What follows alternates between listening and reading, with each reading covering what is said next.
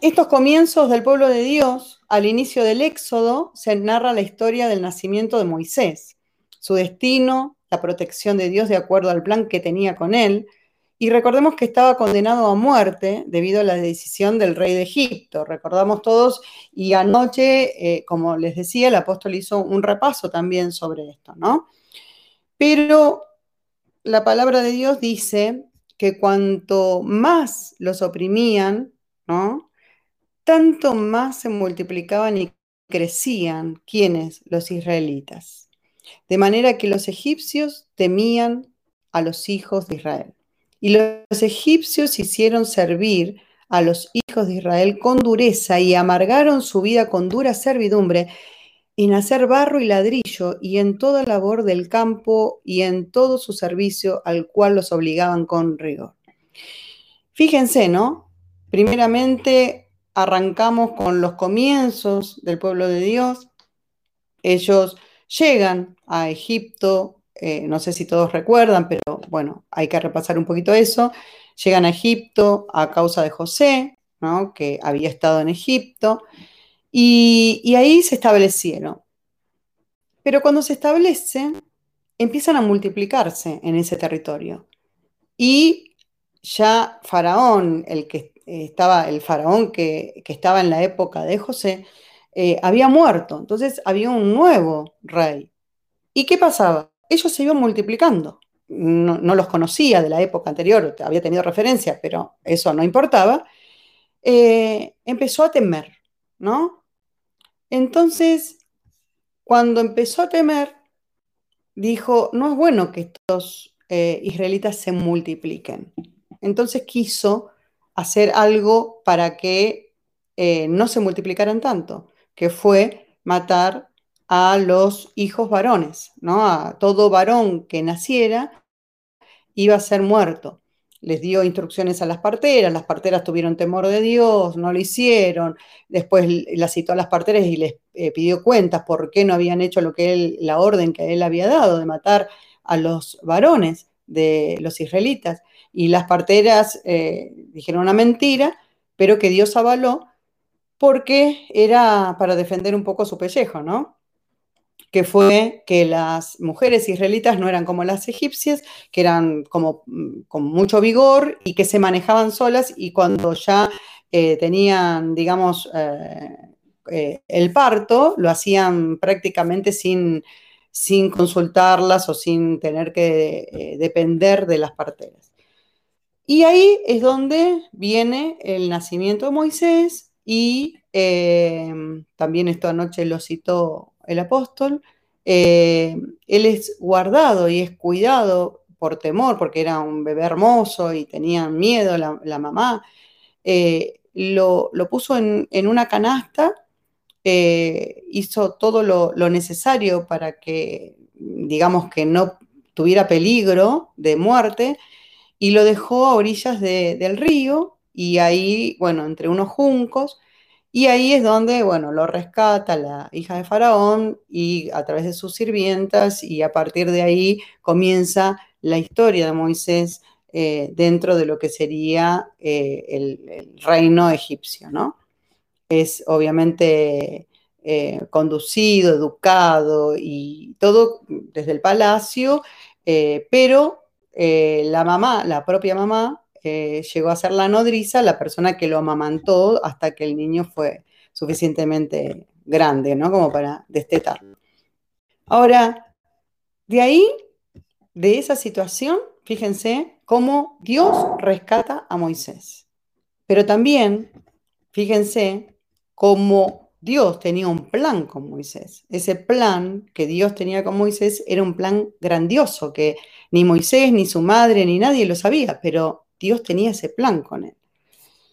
Entonces guardó su vida y tuvo un propósito en su vida.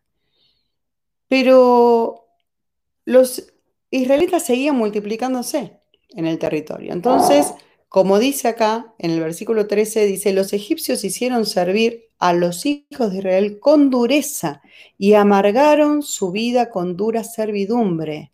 Dura servidumbre, o sea, de lo peor y en toda labor del campo y en todo su servicio, al cual los obligaban con rigor. Podemos decir en nuestra época, en nuestra actualidad, en nuestra vida, en el hoy, ¿de dónde nos rescató Dios? ¿Cuántos pueden mirar hacia atrás y decir de dónde? Porque muchas veces, obviamente no es bueno mirar atrás para cosas malas, pero sí para saber sobre las cosas buenas, qué es lo que hizo Dios en nuestras vidas, de dónde nos rescató. Cada uno sabe de dónde, de ese hoyo más profundo, lo sacó el Señor. Quizá de, no fue eh, una, una vida en esclavitud como los israelitas, pero quizá tu vida estaba amargada con dura servidumbre, no con látigos, no con esclavitud, pero sí otro tipo de esclavitud, otro tipo de servidumbre.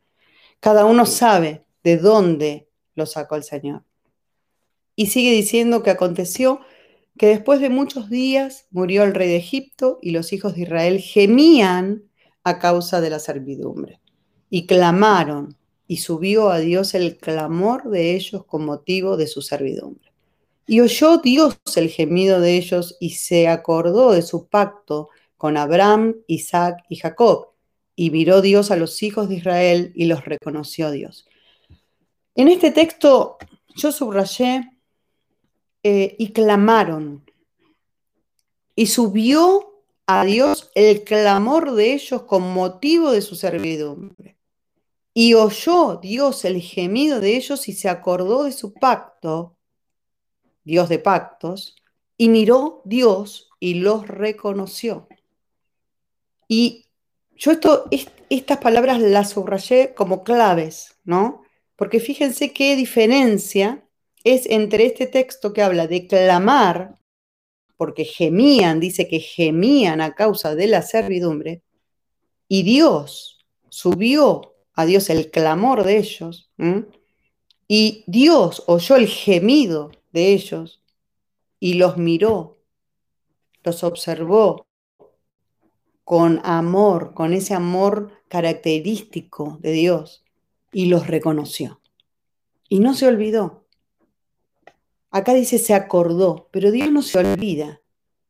Eh, obviamente que en las traducciones siempre hay palabras que, quizá no es exactamente la esencia de Dios. Dios no se olvida, menos de sus pactos, menos de sus promesas. Dios eh, no necesita acordarse. Dios sabía de este pacto. Estaba esperando el momento. Estaba esperando el clamor, el gemido de parte de sus hijos para él mirarlos, que por supuesto que los estaba mirando, siempre, pero para reconocerlos y mostrarle quién era y cómo los amaba. Dice, Dios llama a Moisés a causa de la muerte que le había dado a un egipcio que maltrataba a unos israelitas. Moisés huye por temor y se refugia. Yo estoy haciendo como una eh, como un resumen, ¿no? Y se refugia en la región de Madián para que Faraón no lo mate. Tomó por esposa a una hija de un sacerdote de Madián, quien lo recibió en su casa y tuvo un hijo, y así transcurría su vida hasta que un día, cuidando ovejas, las ovejas de su suegro, llegó hasta el monte de Dios, que se llama Oreb. Y esto sí es, es textual, y dice, allí el ángel del Señor se le apareció en una llama de fuego, en medio de una zarza. Moisés se fijó bien y se dio cuenta de que la zarza ardía con el fuego, pero no se consumía. Entonces pensó, qué cosa tan extraña. Voy a ver por qué no se consume la zarza. Cuando el Señor vio que Moisés se acercaba a mirar, lo llamó desde la zarza.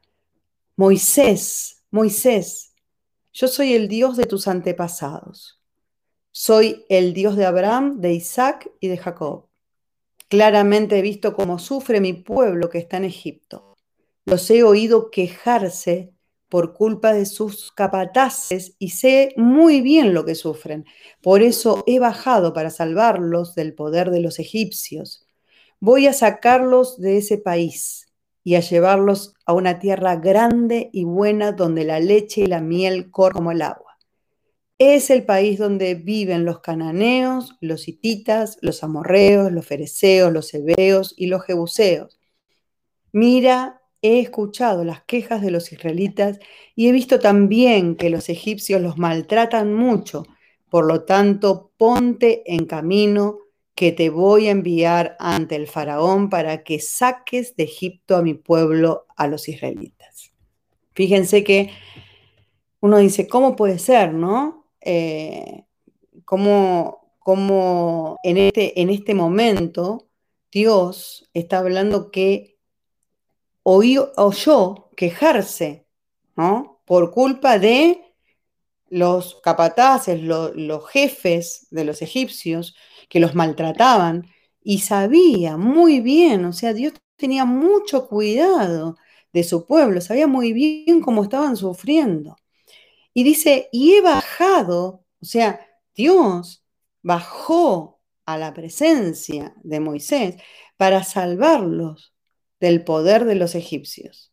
Y les em, empezó a dar a Moisés instrucciones y le dijo, voy a sacarlos de ese país y a llevarlos a una tierra grande, una tierra donde Dios ya le había prometido a sus antepasados, a, Abraham, a Isaac, a Jacob, ¿no?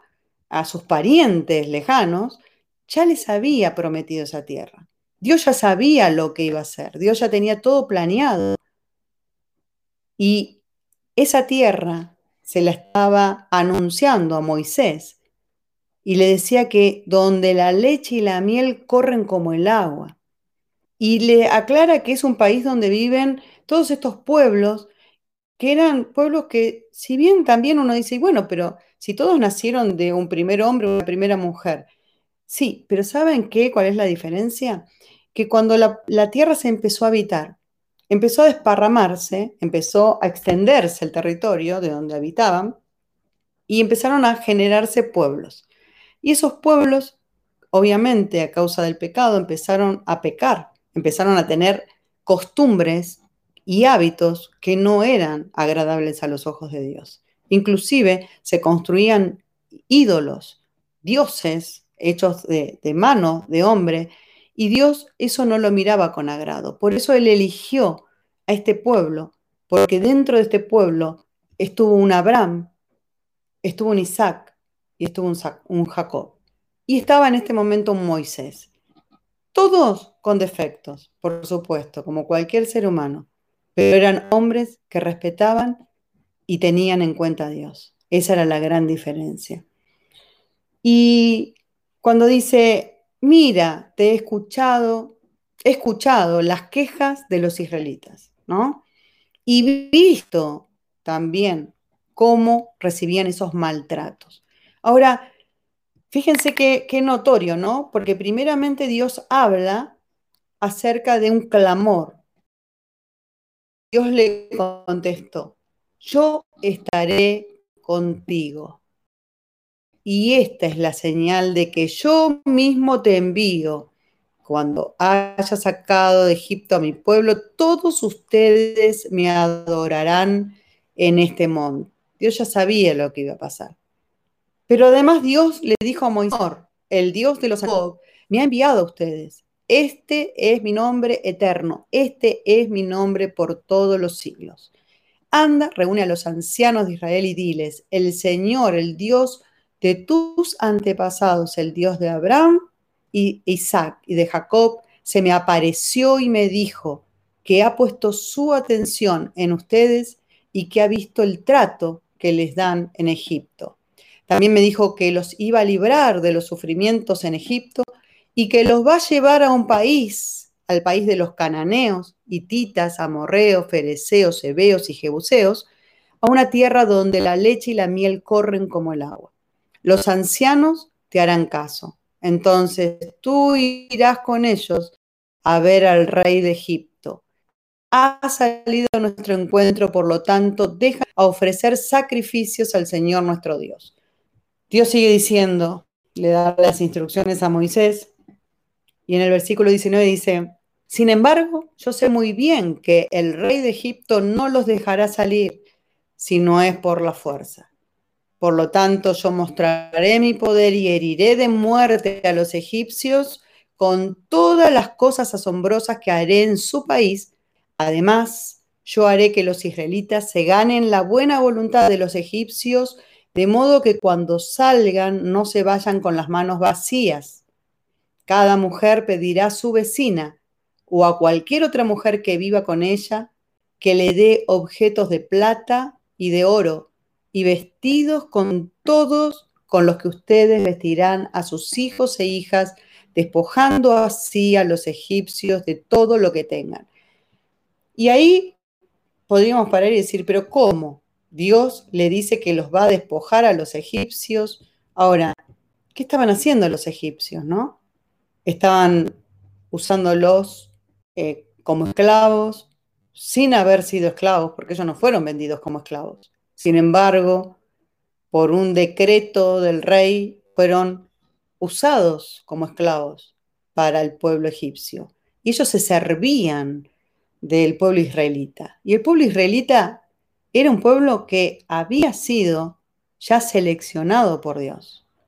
Y fíjense que Moisés replicó, no me creerán ni me escucharán. Y ahí viene todo el episodio que muchos conocemos y que hoy no voy a ahondar en esto, ¿no? Pero eh, él es como que se resiste, busca excusas delante de Dios. Y Dios le dice, dice que el Señor le preguntó entonces, ¿qué tienes en tu mano? Y respondió Moisés, una vara. Y el Señor le dijo, tírala al suelo. Y así Moisés tiró y se convirtió en una serpiente y después, bueno, todo lo que ya sabemos, que después eh, la vara vuelve y vuelve a ser vara. Pero Moisés sigue insistiendo, pese a que ve ese poder de parte de Dios, imagínense ustedes, ¿no? tirando una rama, que la rama, que Dios le esté hablando y que le diga, eh, y la rama se convierta en serpiente, después le diga, tomad y con la rama, ¿no? O en la vara. Entonces dice, soy poco elocuente y se me traba la lengua, ser humano. Terrible. Y le dice, le dice muchas cosas más, pero yo estoy suprimiendo un poco porque hables y te indicaré lo que tienes que decir. La palabra que nosotros tenemos que tomarla para nuestras vidas y decir, realmente Señor, yo te ingresé la inteligencia, me diste eh, el cerebro para poder accionar, vos me diste todo. Y qué importante es cuando nos ponemos al servicio de Dios y podamos decir, Señor, que vos estés en mi boca. Yo me acuerdo que cuando conocí al Señor al poquito tiempo, entendí esto, ¿no? No me acuerdo ni cómo lo entendí, pero entendí. La cuestión es que se ve que el Espíritu Santo me marcó y cada vez que tenía que hablar con alguien yo decía, Señor, hace que seas vos el que hable y que no hable yo, porque yo me daba cuenta que si hablaba yo no tenía sentido, pero si hablaba el Espíritu Santo y las personas se convertían. Y fue la época que muchos saben que llevábamos cantidad de personas a la iglesia, las personas se volvían a Cristo, seguían en el camino del Señor y hasta que no estaban bautizadas no las soltábamos, eh, las íbamos a buscar, las íbamos a llevar, hacíamos toda una tarea, pero decenas de personas se han bautizado. En cada bautismo teníamos, yo me acuerdo que en uno contamos 15 personas que habíamos eh, eh, podido hacer esa tarea. Y no porque era un evangelismo personal, no era una tarea dentro de la iglesia, sino un evangelismo completamente personal. Pero el Espíritu Santo era el que estaba hablando por nosotros. Por eso es tan importante hoy como clave para el evangelismo. Y Moisés volvió a replicar, por favor, Señor, envía a cualquier otro. O sea, miren la oportunidad que se estaba perdiendo. Pero ¿saben qué? Cuando Dios te manda, por más que no quieras, Dios va a hacer que vos puedas cumplir su propósito. Y el por favor, Señor, envía a cualquier otro. Dios le contesta, enojado, porque dice, se enojó el Señor con Moisés y le dijo, qué osado, ¿no, Moisés? Ahí está tu hermano Aarón, el levita. Yo sé que él tiene facilidad de palabra. Además, él viene ya a tu encuentro y se va a alegrar mucho de verte. Tú le indicarás lo que debe decir. O sea, Dios le iba a dar la palabra a Moisés y Moisés se le iba a dar a Aarón, todo, todo un, puente porque él no se animaba a ir de frente. Tú le indicarás lo que él debe decir. Yo estaré en la boca de ustedes cuando hablen y les daré instrucciones acerca de lo que deben hacer. Él hablará al pueblo en tu nombre, será tu portavoz y tú harás para él las veces de Dios. Lleva contigo esta vara, pues con ella harás prodigios. Aarón les relató todo cuanto el Señor había dicho a Moisés y éste realizó los prodigios ante el pueblo y el pueblo creyó y al saber que el Señor había visitado a los israelitas se preocupaba por su opresión y se preocupaba por su opresión, se postraron y lo adoraron. Y se empezó a cumplir lo que Dios ya tenía preparado para que se cumpliera, ¿no? Después viene la parte de números, todo esto tiene toda la conexión, y en números 11, en el, capítulo 11, en el verso 10, que ya lo hemos esto hablado y lo hemos leído, pero muy rápidamente quiero destacar que cuando en, el capítulo 11 eh, comienza, dice, un día los israelitas se pusieron a murmurar contra el Señor debido a las dificultades por las que estaban pasando. ¿Por qué? Porque empezaron a, eh, a, murmurar, a, quejarse, porque ellos no querían pasar dificultades, querían estar en esa zona de confort, ¿no? Que también el apóstol nos hablaba anoche. Y al oírlos el Señor se enojó mucho y les envió un fuego que incendió los alrededores del campamento. El pueblo gritó pidiendo ayuda a Moisés y Moisés rogó al Señor por ellos. Entonces el fuego se apagó por eso aquel lugar se llamó Taberá, porque allí el fuego del Señor ardió contra ellos. Entre los israelitas se había mezclado gente de toda clase. Recordemos que cuando salieron los israelitas, ellos ya estaban mezclados con otro tipo, no con gente, digamos, eh, de la raza de Israel o de, la línea de Israel, sino que ellos estaban ya mezclados. Y que solo esta gente pensaba en comer, ¿no? Esto de, de ser pancistas y los israelitas, dejándose llevar por ellos, ojalá tuviéramos carne para comer, como, como nos viene a la memoria el pescado que comíamos gratis en Egipto. Gratis en Egipto. Fíjense, gratis en Egipto. ¿Qué cosa era gratis? Si trabajaban como descosidos y estaban muriéndose porque ya no soportaban más la opresión de Egipto maltratados, o sea, gratis, o sea, ya se habían pasado, ya habían sido liberados, ya Dios había hecho prodigios, pero empezaron a murmurar contra Dios, ¿no? Y ya se habían olvidado de lo que Dios había hecho. Y hablaban de que gratis en Egipto, nada de gratis, también comíamos pepinos, melones, puerros, cebollitas, bueno, ajos, ¿no? Y, pero ahora nos estamos muriendo de hambre y no se ve otra cosa que maná, muriendo de hambre, cuando el maná era un alimento sumamente rico en todas las... Eh, en todos los nutrientes que ellos necesitaban. De hecho, vivieron 40 años en el desierto a causa de su rebeldía, a causa de dar vueltas en el desierto y de no poder pasar a la tierra prometida, pero Dios jamás los hizo morir de hambre. Pero ellos protestaban por el maná.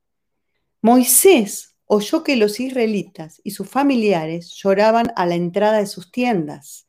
El Señor estaba muy enojado y Moisés también se disgustó. Y le dijo al Señor, ¿por qué, fíjense, escuchen esto, ¿eh? ¿por qué me tratas mal a mí, que soy tu siervo? ¿Qué tienes contra mí que me has hecho cargar con este pueblo? ¿Acaso ¿Soy yo su padre o su madre para que me pidas que los lleve en brazos? Como si fueran niños de pecho hasta el país que prometiste a sus antepasados. ¿De dónde voy a sacar carne para dar de comer a toda esta gente? Vienen llorando a decirme, danos carne para comer. Yo no puedo ya encargarme de llevar solo a todo este pueblo. Es una carga demasiada pesada para mí. Y ahí tenemos la queja del líder, la queja del hombre que Dios levantó y llamó para poder hacer la tarea que Dios quería hacer en el pueblo de Israel. Sin tener en cuenta que Dios nunca nos pide, y esto es un mensaje para el liderazgo de la iglesia y para aquellos que quizá desean ser líderes, desean servir a Dios con un paso más allá. Dios nunca nos pide hacer nada más allá de nuestra fuerza, tenerlo muy en cuenta. Por lo tanto, siempre lo que nos pide son cosas que sí podemos hacer de su mano. Pero aún así, Dios decide cuando nosotros nos quejamos o cuando nosotros nos desenfocamos, decide darnos su ayuda. Así como le dio la ayuda a Moisés. Le dice, Moisés le dice, si vas a seguir tratándome así, mejor quítame la vida si es que de veras me estimas. Así no tendré que verme en tantas dificultades. Qué terrible, ¿no? Llegar Moisés a decirle a Dios, quítame la vida. Si realmente me amás, si realmente me querés, quítame la vida porque yo no quiero verme con tantas dificultades. Yo no sé si alguna vez te atreviste a decir algo así, pero quizá no, no fue tan drástico.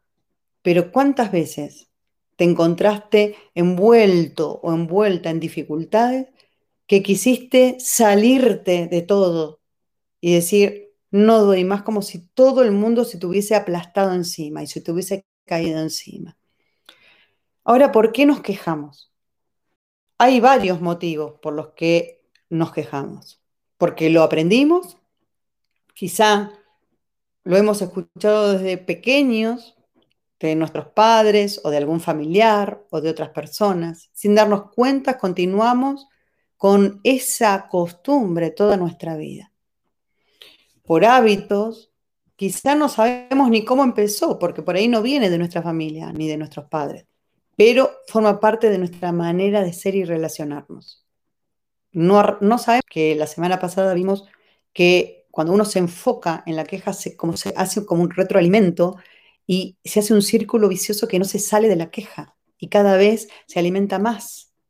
Por tener un tema del que hablar, mucha gente, no sé cuántos conocen, personas que a lo mejor no saben de qué hablar y, al, y quizá se quejan o de la lluvia o del frío, de, de lo que sea, para empezar un tema de conversación. Muy mal hábito, porque nunca te va a traer nada productivo. Porque tendemos a ser pesimistas también, nos centramos, hay personas que se centran en los aspectos negativos de la vida y lo que yo les hablaba el miércoles pasado, no mirar el medio vaso lleno, sino se centran en mirar el vaso medio vacío, fijándose en lo que funciona mal o hacen mal otros o ellos mismos en vez de que aquello que lo que funciona o lo que realmente funciona bien o se hace bien. Porque podemos ser perfeccionistas y exigentes, también esta tendencia y también tener expectativas elevadas sobre el funcionamiento o comportamiento de los otros hace que nuestra forma de medir sea más exigente y eso también nos puede motivar a llevar una vida de queja. Por falta de empatía, la empatía es la capacidad de ponerse uno en el lugar del otro y cuando no lo hacemos, no entendemos al otro y nos quejamos de lo que sienta, piensa, eh, de lo que sienta, de lo que piensa o de lo que hace, ¿no? O simplemente porque nos contagiamos de otros quejosos. La queja es contagiosa, es como el bostezo, predispone a los demás a quejarse y la conversación se convierte en un intercambio de quejas. Nunca vieron, a lo mejor de, desde afuera, ver una persona que se queja y la otra que le sigue la corriente y se va como también como alimentando de esa queja y son dos quejosos. Bueno, eso también ocurre. Pero parece gracioso, pero en la realidad, si recordamos todas las cosas malas que nos traen la queja, no es tampoco para que nos resulte gracioso. Ahora, seguimos con lo que el Señor le contestó a Moisés después de presentarle toda esta queja, ¿no? Y decirle, si es necesario, quítame la vida antes de seguir con toda esta situación. ¿Por qué tengo que soportar a esta gente? ¿Por qué? ¿Qué soy el papá? ¿Qué soy la mamá? ¿Que tengo que llevarlos a UPA? O sea, una cosa, ¿no? Todo un, un alegato a Dios terrible de, a ver, sacame de esta situación porque no la soporto. Y el Señor le contestó, reúneme a 70 ancianos israelitas de los que sepas que tienen autoridad entre el pueblo y tráelos a la tienda del encuentro y que esperen allí contigo. Este grupo como asesor, ¿no? De 70 ancianos, eh, existe a lo largo de la historia de Israel. En la época de Jesús, este grupo se llamaba Sanedrín. Y el Señor le dice, yo bajaré y hablaré allí contigo y tomaré una parte del espíritu que tú tienes y se la daré a ellos para que te ayuden a sobrellevar a este pueblo. Así no estarás solo. Fíjense la paciencia de Dios, ¿no? Pese a todo lo que Moisés le dijo, la paciencia de Dios le da salida, le da eh, una, una solución.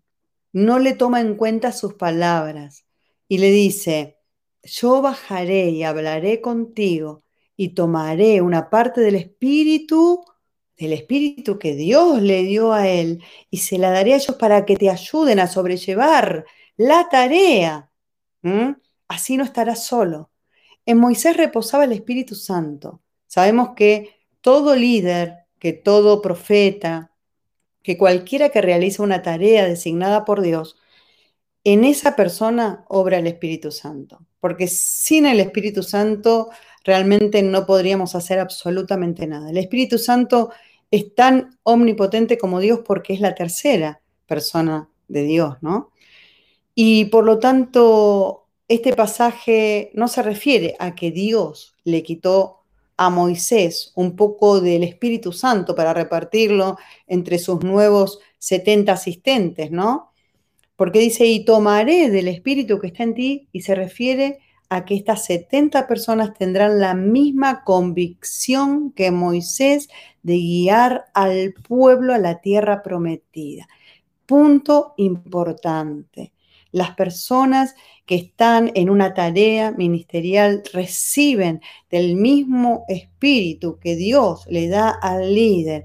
¿Para qué? Para que justamente la tarea no la pueda hacer solo una persona, sino todo una asistencia de personas que están en la tarea ministerial y que tienen la misma convicción. Por eso es tan necesario cuando se tiene un mismo espíritu. ¿Por qué? Porque en un mismo espíritu justamente Dios guía al liderazgo a hacer la tarea que él tiene. En este caso, guiar al pueblo de Israel, el pueblo que rescató de la esclavitud, a la tierra prometida, a la tierra que eh, le prometió a sus antepasados. Tierra que después, obviamente, quedó de nuevo eh, en, en conflictos, ¿no? Pero sigamos un poco más adelante. Luego manda al pueblo que se purifique para mañana y comerán carne. Fíjense acá lo que dice, ¿no? Eh, veníamos con que Dios iba a bajar y hablar con, Moisés y que iba a tomar una parte de su espíritu para que todos ellos te ayuden a sobrellevar este pueblo. Así no estarás solo. Luego manda al pueblo que se purifique para mañana y comerán carne ya los he oído llorar y decir, ojalá tuviéramos carne para comer. Estábamos mejor en Egipto. Pues bien, yo les voy a dar carne para que coman. Y no solo un día o dos, ni cinco, o diez, o veinte. No. Comerán carne durante todo un mes, hasta que les salga por las narices y les dé asco porque me han rechazado a mí, el Señor, que estoy en medio de ellos. Y han llorado y han dicho ante mí, ¿para qué salimos de Egipto? Fíjense cómo Dios está apenado porque él hace semejante obra, ¿no? Delante de sus hijos, que los rescata, que los saca, que les da absolutamente todo. Y ellos en vez de agradecer a Dios y en, una acción de gracias, en agradecimiento, decir, ¿cómo nos gustaría comer un poco de carne? hubiese sido muy diferente a decir, estábamos mejor en Egipto, porque además era una mentira, una atroz mentira. Entonces Dios se enoja y les dice, muy bien, yo les voy a dar carne para que coman, pero ya no la van a comer un solo día, les va a salir por las narices, ¿sí? ¿Por qué? porque me han rechazado. Y entonces Moisés respondió, el pueblo que viene conmigo es de 600 mil hombres de a pie. Y dices que no, que nos vas a dar carne para comer durante un mes entero. O sea, como que Moisés, como que ahí es como que no comprende mucho porque está pensando en una posibilidad como si Dios fuera un ser humano, ¿no? Entonces, eh, ¿qué hace Moisés? Le habla de que 600.000 hombres de a pie vienen con él. ¿Cómo iba a ser para darles de comer un mes entero carne? ¿De dónde iba a sacar carne Dios en el desierto? Y donde hay tantas ovejas y vacas que se pueden matar y que alcance para todos, aún si les diéramos todo el pescado del mar, no les alcanzaría. Pero el Señor les contestó, ¿crees que es tan pequeño mi poder? Y acá yo también me detendría un poquito. El Señor le contestó, ¿crees que es tan pequeño mi poder? Ahora vas a ver si se cumple o no lo que te he dicho. Cuando vienen las pruebas a nuestras vidas, cuando vienen las pruebas a tu vida, ¿no le haces esas preguntas al Señor? Yo sé que las pruebas son difíciles, ¿no? Pero esas preguntas como, como le hizo Moisés, quizá Moisés estaba en medio de una prueba, en una situación muy difícil, quería salirse de esas circunstancias, no quería estar más, prefería morirse antes de seguir adelante, ¿no? Y quizá a vos te toca en alguna parte de tu vida, o quizá lo viviste, o quizás hace muy poco tiempo, o quizás en este momento, cuando vienen esas pruebas difíciles, circunstancias complicadas, ¿le haces esas preguntas al Señor? A tal punto que el Señor te pueda decir, ¿crees que es tan pequeño mi poder? Porque si Dios te dice algo, Dios lo va a cumplir. Por eso le dice, ahora vas a ver si se cumple o no lo que te he dicho. Y se cumplió. Cuando los médicos te dicen que no hay posibilidades, pero Dios te dice que sí, que creas que Él puede hacer un milagro, solamente cuando Dios te lo dice, ¿sí? No desconfíes de lo que Él te dice, no desconfíes de su palabra, porque su palabra se cumple y que el Señor no te diga, ahora vas a ver si se cumple o no lo que te he dicho. Moisés estaba realmente en graves problemas. Él, sintió dudas. Esas dudas lo llevaron primero a, a tomar esas excusas delante de Dios como para no, realmente no hacerse cargo de la visión de Dios. Luego vino la queja, ¿no? Al punto de creer que era mejor que Dios le quitara la vida antes de seguir andando. Ahora, si lo miramos así desde la distancia, analizándolo ahora, que es mucho más fácil que estar ahí en las circunstancias de él, ¿no? Y si probaba creyéndole realmente a Dios, si probaba creyendo en el poder de Dios, que Dios ya se había encargado de mostrárselo una y otra vez, ¿no era más fácil confiar a ciegas en el Dios que se le había presentado cara a cara, tuvo uno de los privilegios más extraordinarios de todos los seres humanos. Fue una de las personas que Dios dijo, a Él me presentaré cara a cara. Dios lo llamó a hacer una tarea tan extraordinaria. Sin embargo, Moisés reaccionó como cualquiera de nosotros, ¿no? Como cualquier, como cualquier humano, la queja. Ahora, ¿qué sentido se le puede encontrar a la queja en estas circunstancias, en estos momentos? ¿Suele cambiar la situación? La queja que es injustificada, esa queja vacía, suele cambiar la, la situación. Dios tuvo misericordia, Dios tuvo amor. Dios aplicó una paciencia única de Él, ¿no? No, no, no del ser humano, obviamente. Porque nosotros siempre decimos, humanamente, eh, no podríamos tener la paciencia que tiene Dios, obviamente. Entonces la pregunta que surge es, ¿y para qué quejarse? Cuando nos quejamos tenemos consecuencias negativas de las que en ocasiones no somos conscientes, no nos damos cuenta. Favorecemos un estado de ánimo que es negativo y cuando esto sucede es más probable que interpretemos que lo que pasa también es más negativo de lo que realmente ocurre. Esto le pasó a Moisés. Sea, su estado de ánimo se puso tan negativo que todo lo que sucedía para él lo estaba interpretando como algo terrible a tal punto de que le pidió a Dios que le quite la vida. Y si él podía resolverlo, así como Dios le mostró la salida, a través de confiar en Dios. Cuando, por eso digo que no somos conscientes, ¿no? De las consecuencias negativas que trae la queja. Cuando nos quejamos también creamos un mal ambiente entre nuestros más cercanos, ¿no? Nuestros conocidos, nuestro... Y a Moisés le pasó eso también, porque ¿qué podía de bueno generar Moisés como líder estando en un momento de queja?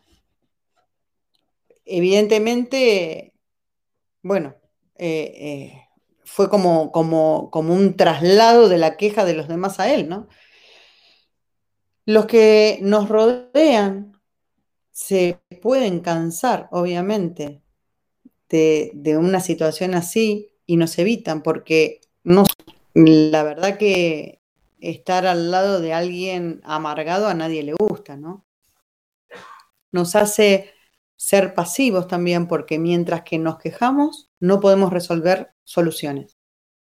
O sea, sabemos, ¿no? Bueno, a ver, si estamos perdiendo el tiempo en quejarnos, nuestra mente no se abre para poder buscar una solución. Lo primero que tenemos que hacer es salirnos de esa situación para poder resolver una solución. Y al tener la solución, ya está, ya, ya no tenemos más queja. No aprendemos nuevas formas también a través de la queja, ¿no? No podemos aprender nuevas formas de abordar los problemas que era lo que le estaba pasando a Moisés también. Él no podía resolver la situación porque se estaba quejando. Él no podía aprender una nueva manera para abordar esos problemas y salir avanzando hacia adelante. La queja produce estrés, esto lo vimos también el miércoles pasado. Produce un estrés que aún los que la escuchan también la padecen. Recordemos que el estrés afecta a nuestra salud.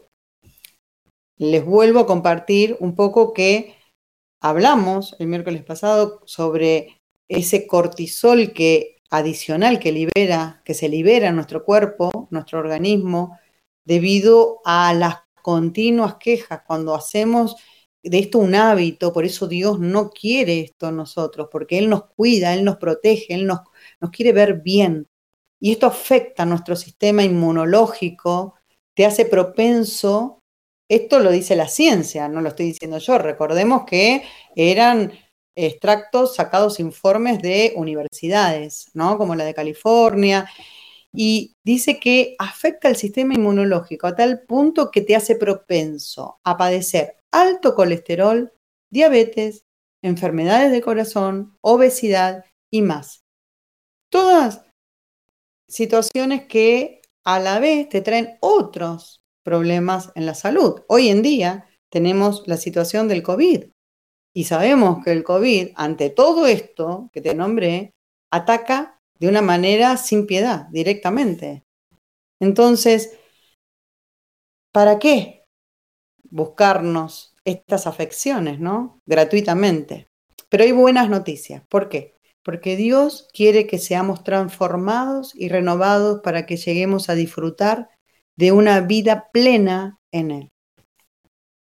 En, la versión de Reina Valera de 1960, la, tradicional, en la tercera carta de Juan, eh, que, le, que le envía a Gallo, que era un ser muy querido por él, le dice en el verso 2 de esta carta, le dice, amado, yo deseo que tú seas prosperado en todas las cosas y que tengas salud, así como prospera tu alma. Este es un versículo que todos conocemos, pero es tan importante porque el deseo del apóstol es el deseo de Dios. Dios te dice, sos mi amado y yo quiero que seas prosperado en todas las cosas, en todos los ámbitos, en todas las áreas de tu vida y que tengas salud, así como prospera tu alma. Una de las formas de que prospere nuestra alma justamente puede ser dejar la queja, empezar a comunicarnos de otra manera. Eso nos aporta muchas más ventajas. Por ejemplo, favorecernos en un estado de ánimo más adecuado y como consecuencia un estado que nos lleva a tener más salud, mejor salud. Estar activos, en disposición de resolver las dificultades, que es lo que hablamos antes, esas dificultades habituales que podemos tener en nuestro trabajo, en nuestra vida. Estar más activos. La familia, los amigos, los compañeros de trabajo a la vez van a disfrutar mucho más con nuestra compañía sabiendo que vamos a estar eh, aportando algo positivo y no algo negativo.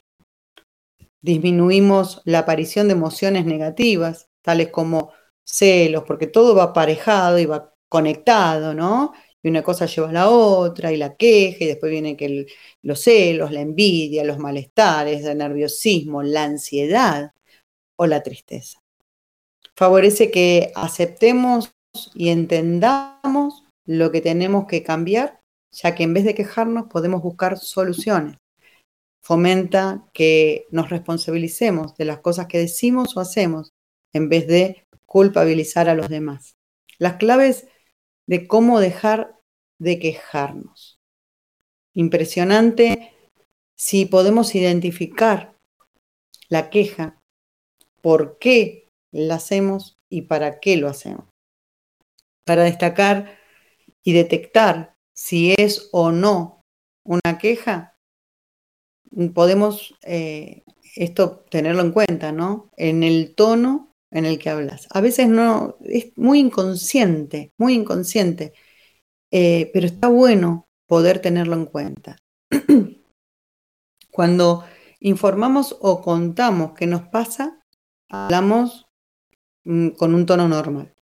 Pero cuando nos quejamos, el tono de voz es más o apagado, o triste, o crítico, o al revés, con rabia o enojado, ¿no?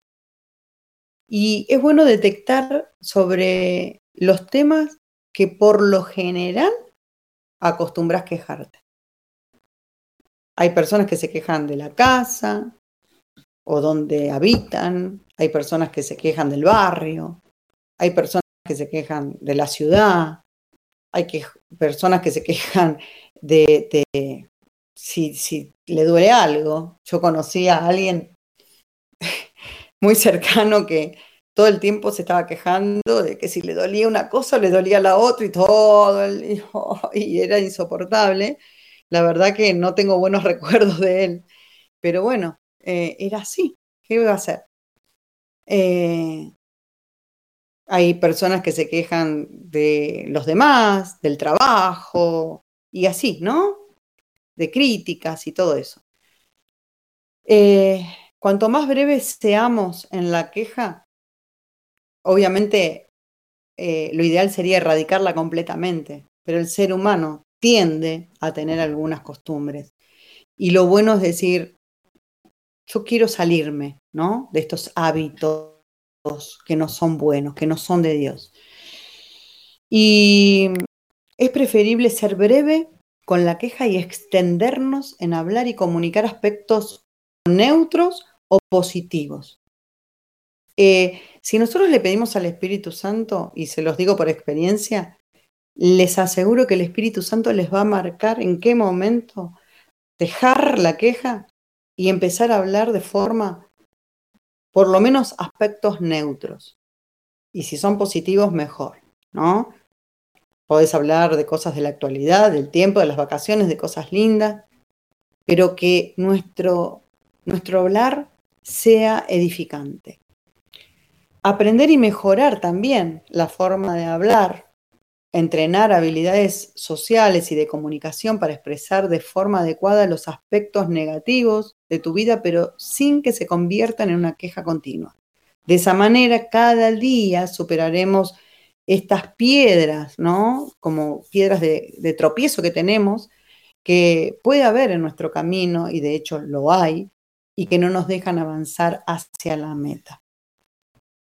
Yo les voy a mandar después un, una especie de stickercito eh, que ahora cuando terminemos, para que ustedes se acuerden siempre de, esta, de este mensaje, de esta prédica, y que lo empiecen a practicar.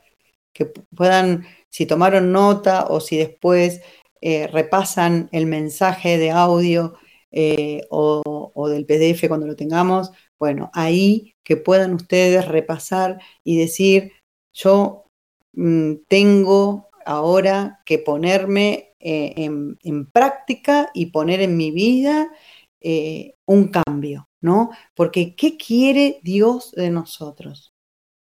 cómo desengancharnos de la queja que a lo mejor viviste y, te alimentaste durante toda tu vida y tenés, no sé, eh, decenas de años, ¿no? Por decirlo, eh, décadas. Que tomemos la decisión de dejar de quejarnos, adquiriendo delante de Dios un compromiso de cambio.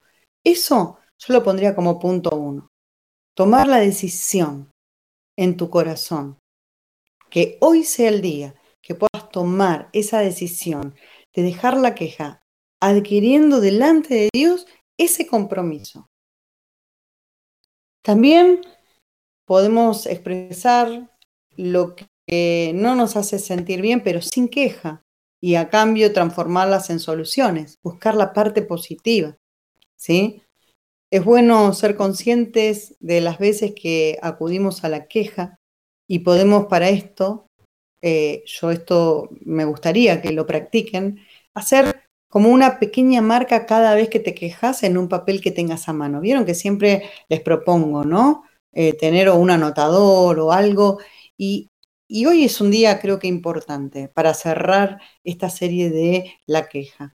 Poder realmente tener un tiempo como para analizarnos, un tiempo para que en el constante vivir cada día puedas superarte cada vez más y decir, a ver, me voy a ayudar con esto. Cada vez que me queje, voy a hacer una marca. Y eso te va a quedar en la memoria, te va a quedar en la vista, te va a quedar en los sentidos y vos misma vas a pedir y clamar a Dios que te ayude a salir de ese estado.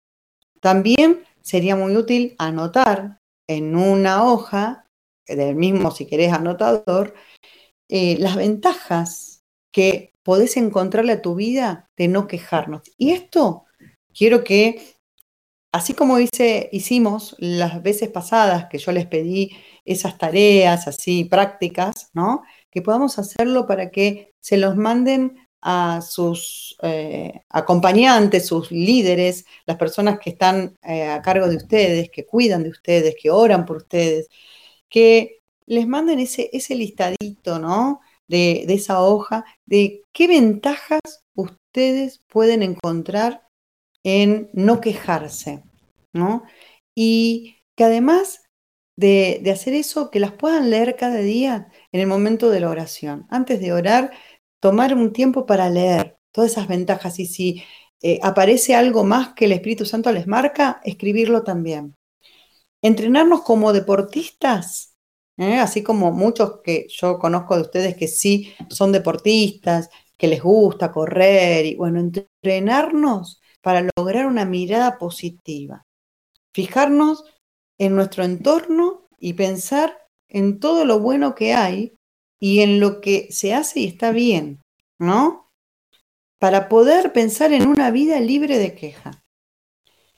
Y, con esto yo quiero ir cerrando y llevando a una conclusión. Y esta conclusión eh, va sobre que hemos podido detenernos en conceptos tan claros como que la falta de gratitud nos lleva a tener un alma. Es, si nosotros estamos eh, en, en queja, no vamos a poder dar gracias, porque ¿qué vamos a dar gracias si estamos en queja? En cambio, si estamos en, una, en un espíritu de gratitud, eh, constantemente por todo lo que tenemos, por todo lo que Dios nos da, por las cosas buenas y las cosas malas, las traducimos en buscarle la solución para que se transformen en buenas. Entonces, ese espíritu que podemos llevar de un alma quejosa queda fuera de nuestras vidas. En algunas culturas, primordialmente Estados Unidos y Canadá, se celebra el Día de Acción de Gracias, ¿no? Y yo digo, qué hermoso, me encantaría, la verdad, me encantaría, Diego tuvo la, bendición y siempre me lo compartió esto y me dijo que algún día íbamos a ir, bueno, no, no se produjo eso, pero yo sé que algún día voy a estar en el Día de Acción de Gracias de Estados Unidos o de Canadá. Más allá de que si podemos celebrarlo un día o no podemos celebrarlo otro día, y aún les digo algo más, tengo, vamos a ir un poquito más allá, tengo la convicción de parte de Dios de poder celebrar, un celebrar por lo menos un día cuando se cierre esta primera mitad del año 2021, junto con toda la congregación, todavía no sé por qué esto vino así, ¿no? De parte de Dios, un día de acción de gracia, consagrado al Señor como congregación, para completamente sellar el cambio de nuestra mente, el cambio de nuestra alma, el dejar y renunciar la queja, comenzar a vivir completamente diferente. Es un tiempo de nuevo orden, de nuevos comienzos. 2021 es un nuevo comienzo a nuestra vida espiritual. En Tesalonicenses, primera de Tesalonicenses, capítulo 5, tenemos un versículo que yo quiero que se lo guarden en su corazón. Todos lo conocemos, pero no importa.